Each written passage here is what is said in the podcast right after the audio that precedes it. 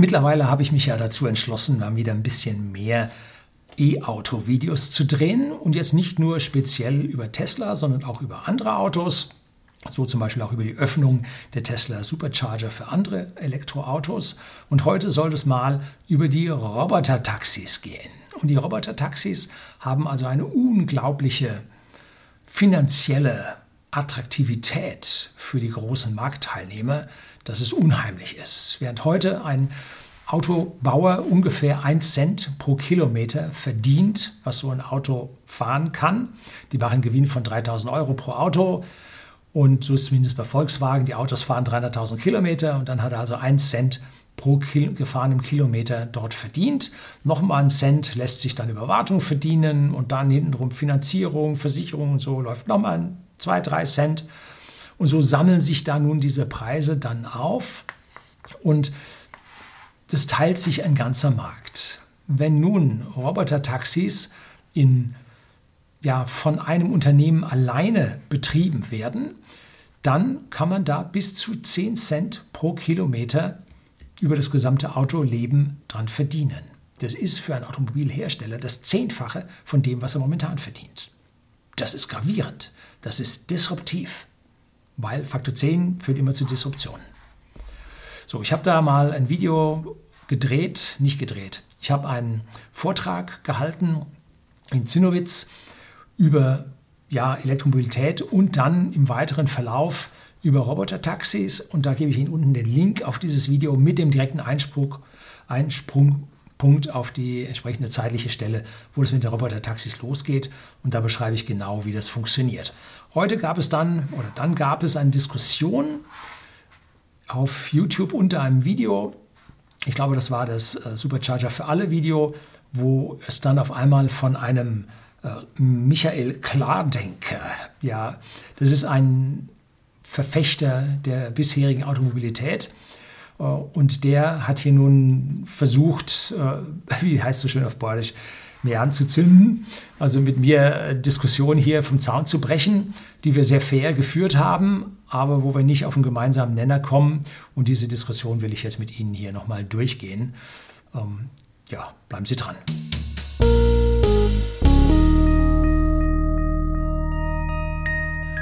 Guten Abend und herzlich willkommen im Unternehmerblog, kurz Unterblog genannt. Begleiten Sie mich auf meinem Lebensweg und lernen Sie die Geheimnisse der Gesellschaft und Wirtschaft kennen, die von Politik und Medien gerne verschwiegen werden. Und heute geht es also um die autonom fahrenden Autos, für die man bezahlt. Also nicht das eigene, was autonom fährt, sondern ein Mietaxi, was autonom fährt, also ein sogenanntes Roboter-Taxi. Und das ist im Prinzip so angedacht. Man schaut, ich weiß nicht, ob Sie schon mal Uber gefahren sind. Äh, man nimmt sich sein Smartphone, äh, sagt, äh, ich möchte fahren von hier nach da. Wobei hier bereits durch die Geokoordinaten, wo man ist, ausgefüllt ist. Und da sagt man, und dann kommt ein Uber und nimmt einen mit zum festen Preis über die Entfernung. Der kann Umwege fahren, wie er will, kostet sie nichts. Und jetzt kommt also dann nicht mehr ein Uber, sondern es kommt ein Uber ohne Fahrer. Ne? Sie sitzen da drin und das Ding fährt los und sucht sich den entsprechenden Weg. Und vor allem passt dieses System auf, dass sie ja möglichst schnell dort oder mit geringster äh, Kosten für das Unternehmen dort ankommen. Ne? Das heißt, es wird eine Mischung aus äh, bester Geschwindigkeit und geringstem Ressourcenverbrauch in Sachen Ver Verbrauch des Fahrzeuges äh, da optimiert werden weil ja, wenn das Auto schneller ankommt, es gleich wieder vermietet werden kann. Wenn es aber einen zu großen Umweg dafür fährt, braucht es mehr Ressourcen. Also wird man hier irgendwelche Optima dazwischen finden. Die KIs sind gut genug, die werden das schaffen. So, und jetzt stellen Sie sich das mal vor, das ist überall der Fall. Und dann kriegen ein paar Leute, die ein bisschen konservativer und klassischer denken, kriegen da ja nicht nur Bauchschmerzen, die bekommen da auch Kopfschmerzen.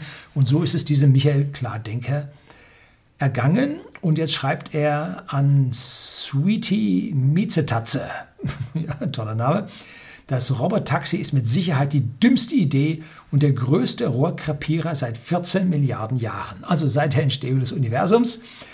Ganz sicher können wir es nicht wissen, aber es soll zeigen, seit man denken kann, das ist so die Ausdrucksform. Jetzt sage ich dann dazu, oh nein, Robotaxi fahren in China bereits auf ausgewiesenen Straßen. Und jetzt im Nachhinein fällt mir ein, natürlich fahren sie in den USA auch. Da gab es ja in Philadelphia den einen Unfall mit dem Roboter-Taxi, wobei ein, einer, der Schuld hatte, das Roboter-Taxi so auf die Hörner genommen hat, dass es auf die Seite gefallen ist. Ne? Und das Zweite war, da ist ein Roboter-Taxi eine Straße lang gefahren, genauso wie es durfte. Und dann ist eine Person mit einem Einkaufswagen einfach so von der Seite durchs Gebüsch auf die Straße gefahren und der Fahr das Fahrzeug hatte keine Chance mehr, als diese Person über den Haufen zu fahren. gab einen riesen Aufstand. Äh, beide Male waren also die Roboter-Taxis nicht schuld, aber es waren halt Roboter-Taxis, die da fuhren und haben nun diese Diskussion um das Prinzip angefacht. Äh, und ich habe schon vor vielen Jahren, habe ich hier über autonomes Fahren ein Video gedreht. Und da bin ich auch auf den Punkt gekommen, äh, wer hier entscheidet über Leben oder Tod, wenn es zu einem Unfall kommt. Äh, ohne eine Chance. Fahre ich links das eine Kind über den Haufen oder fahre ich rechts die Menschengruppe aus Senioren über den Haufen? Ne? Diese Entscheidung, diese Triage äh, muss irgendwie programmiert werden. Und wer will das tun und wer will das verabschieden? Also da sind ethische Fragen dabei, die natürlich bei uns in Deutschland extrem hoch gehandelt werden. Wobei ich da eine sehr, sehr, ja, viel ja, praktischere Lösung und, und pragmatischere Lösung, das ist das richtige Wort, auf meiner Seite für sinnvoll erachte. So, Michael Klardenke antwortet mir darauf jetzt. Ein Taxi muss in jeder Straße fahren können. Das unterscheidet es vom Linienverkehr. Äh, anfangs nein. Anfangs muss es das nicht. Es kann ausgewählte Straßen machen, solange bis es so gut ist und immer mehr andere Straßen nehmen kann.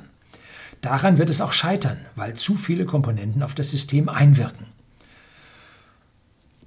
Ja, dann werden es halt für normale menschliche Taxifahrer noch länger Jobs geben.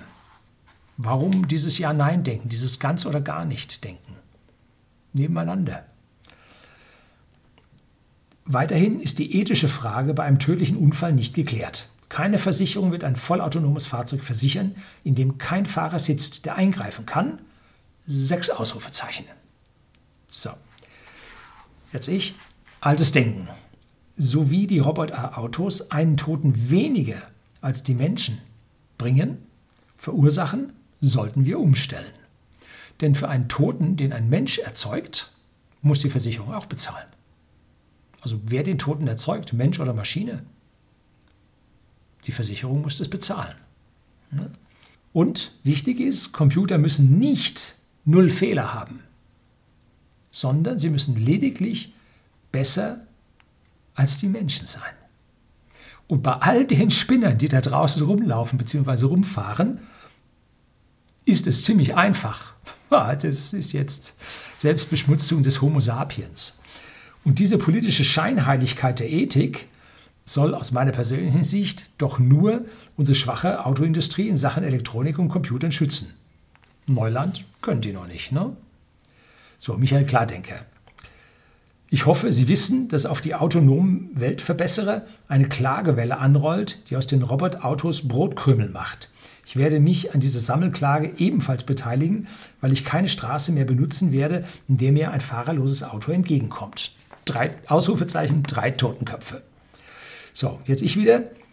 Ich war überaus überrascht, dass die Deutschen als erstes in Europa das erste Gesetz in Richtung autonomen Fahren auf den Weg gebracht haben das ist jetzt da.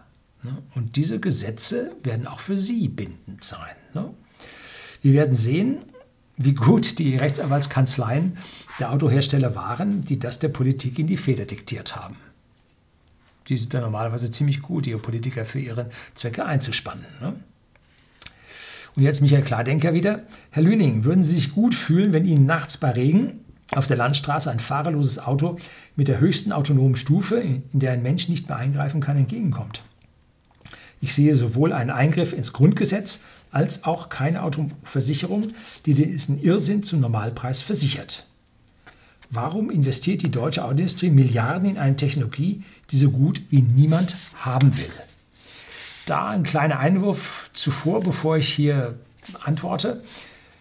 Ähm, es gab Umfragen in den USA, wo man Familien gefragt hat, würden sie ihre Kinder mit einem autonomen Roboterauto in den Kindergarten fahren lassen, bringen lassen. Und da waren 68 Prozent oder zwei Drittel ungefähr, haben Ja gesagt. Und in Deutschland haben zwei Drittel Nein gesagt. Aber immerhin ein Drittel Ja. Und ich wäre auch so jemand. Und in China waren es auch zwei Drittel, die Ja gesagt haben. Also niemand ist genau falsch. Ne? Niemand ist auf keinen Fall repräsentativ. Niemand ist eine Vorstellung, die Sie von dieser Situation haben.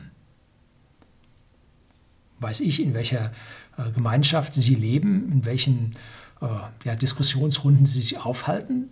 Meiner Meinung ist das nicht. Und jetzt kommt es warum.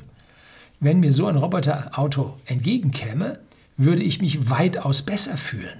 Ja, nicht das, was heute fährt, aber das, was in fünf oder in zehn Jahren fährt. Weil dann die Wahrscheinlichkeit sinkt, dass mir in der identischen Situation ein Besoffener entgegenkommt. Ne? Die verursachen die meisten Unfälle. Fakt ist, dass die Computer heute schon durch automatische Notbremsung die Schrecksekunde, die Reaktionssekunde des Menschen, des Fahrers schon nutzen, um die Energie aus dem Fahrzeug rauszunehmen und damit das Überleben wahrscheinlicher zu machen. Während der Mensch noch am Reagieren ist, uh, war da was? Ja.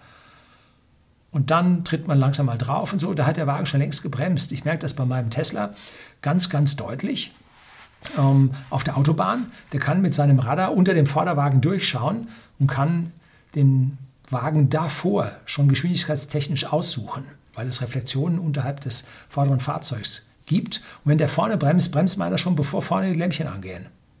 Also eine ganz, ganz super Geschichte, wie diese autonomen Systeme hier helfen können. Ne? So, und jetzt denken Sie noch ein Stück weiter. Schauen Sie an, was für Unfälle bei uns passieren. Technisches Versagen ist eine der wenigsten Unfallursachen. Das meiste ist menschliches Versagen. Und nun nehmen Sie den Menschen aus dieser Gleichung raus und es wird besser werden. Ne? Und schon werden die Unfallzahlen sinken. Allerdings muss man noch ein bisschen besser werden. Und ich habe unten mal vom äh, Herrn Monroe eine Testfahrt mit dem Tesla äh, Full Self-Driving Autopilot Beta, wo wirklich also jede Mülltonne erkannt wird, wo an den Kreuzungen linksrum abgebogen wird unter Berücksichtigung von Ampeln, von Gegenverkehr und allem drum und dran, was richtig gut funktioniert. Ne? Also da kann man sehen, was da auf uns zukommt und es wird wenige Jahre dauern. Natürlich, heute haben Sie recht, geht nicht, ne? bei den deutschen Automobilherstellern schon gar nicht. Aber die Chinesen und die Amerikaner werden uns an dieser Stelle zeigen, was gehen wird. Und die deutschen Hersteller haben das erkannt und setzen jetzt darauf, dass sie das auch können, dürfen. Und haben deswegen sich die Gesetze so machen lassen, dass sie nun auch an dieser Stelle mitmachen dürfen. Ne? Und nicht darauf achten, wie bei den äh, autonomen Passagierdrohnen, die es da gibt. Äh, da sagte dann der Verkehrsminister, ich weiß nicht, ob es der Herr Scheuer war der aktuelle oder vorher der, Dobrindt. Äh, ja, wir werden die äh, Regularien soweit fertig haben, wenn Airbus soweit ist. ja, da fliegen sie in Dubai und in Shanghai und sonst wo fliegen sie schon Jahre, bevor bei uns ein Airbus soweit sein wird. Nun gut. Beim Grundgesetz ist das so eine Sache. Ich persönlich sehe den Konflikt nicht, weil der Staat eine Schutzpflicht gegenüber dem Bürger hat. Darauf reitet er im Moment ja ganz gewaltig rum. Und es ist statistisch ganz leicht nachweisbar, dass mit Computern weniger Unfälle, am Steuer weniger Unfälle passieren als mit Menschen. Ein selbstfahrendes Auto muss, wie ich anfangs sagte, nicht zu 100% sicher sein. Es muss nur etwas sicherer sein als der Mensch. Dann macht die Umstellung Sinn und das Grundgesetz wird an dieser Stelle nicht verletzt. Und auch bei der Versicherung haben sie letzten Endes nicht weit genug gedacht. Ne? wenn die Versicherungen das nicht versichern wollen, ich bin mir sicher, die werden sich drum reißen, äh, wenn computergesteuerte Autos weniger Unfälle machen, kann man da mehr Geld verdienen. Hm? Aber dann wird man auch die Versicherung nicht mehr benötigen. Und die Autohersteller werden diesen Versicherungspart mit übernehmen. Und dann werden sie hier zusätzliche Marge machen. Und schon wieder ist eine Person aus dieser Kette von globalem Tech-Konzern bis zum Bürger rausgenommen. Und mehr Geld kommt bei diesen Unternehmen an. Also genau in diese Richtung wird es gehen, bin ich mir sehr, sehr, sehr sicher. Mittlerweile bin ich auch nicht mehr der, der sagt, in Deutschland wird es als letztes passieren, weil halt diese gesetzliche Grundlage bei uns zuerst kam. Aber wir werden sehen, wie sich das macht. Und ich hoffe, wenn ich dann irgendwann mal so bin, dann habe ich den großen A-Knopf, drücke ich drauf und dann fährt das Auto mich dahin, wo ich hin will. Ja, ist doch schön. Ne? Genau darum geht's. Das soll es für heute gewesen sein. Herzlichen Dank fürs Zuschauen.